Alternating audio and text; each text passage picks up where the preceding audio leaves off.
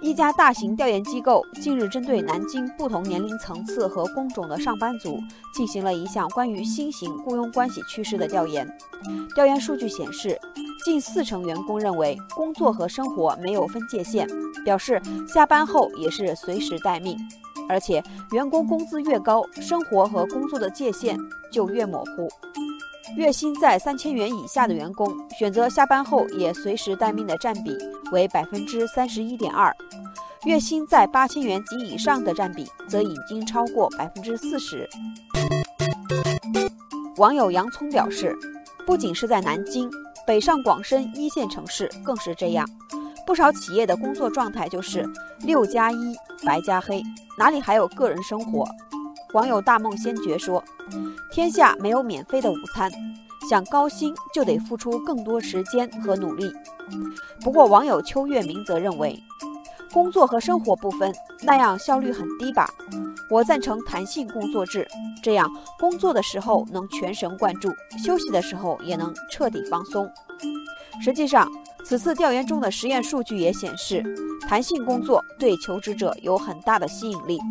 他们更愿意申请具有弹性的工作，也会愿意为了弹性工作降低自己对薪酬的要求。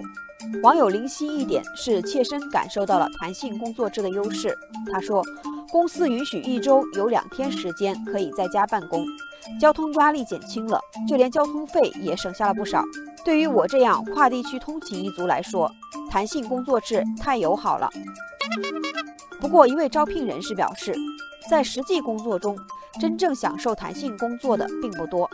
网友小丑说：“我们现在就是弹性工作制，虽然早上可以避开早高峰，但是下班的时间被无限延伸了，而且基本没有双休日可言，比早九晚五累多了。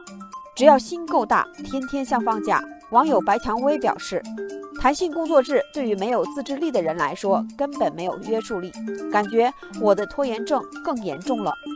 因此，招聘人士建议可以在弹性工作上多做探索，在保障公司纪律严明、管理有序的基础上，给员工更多支配时间的自由，这样能大大提升员工的工作体验。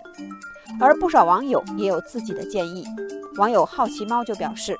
如果实行弹性工作制，我希望能完全按照工作效率来，时间可以弹性，地点也可以弹性。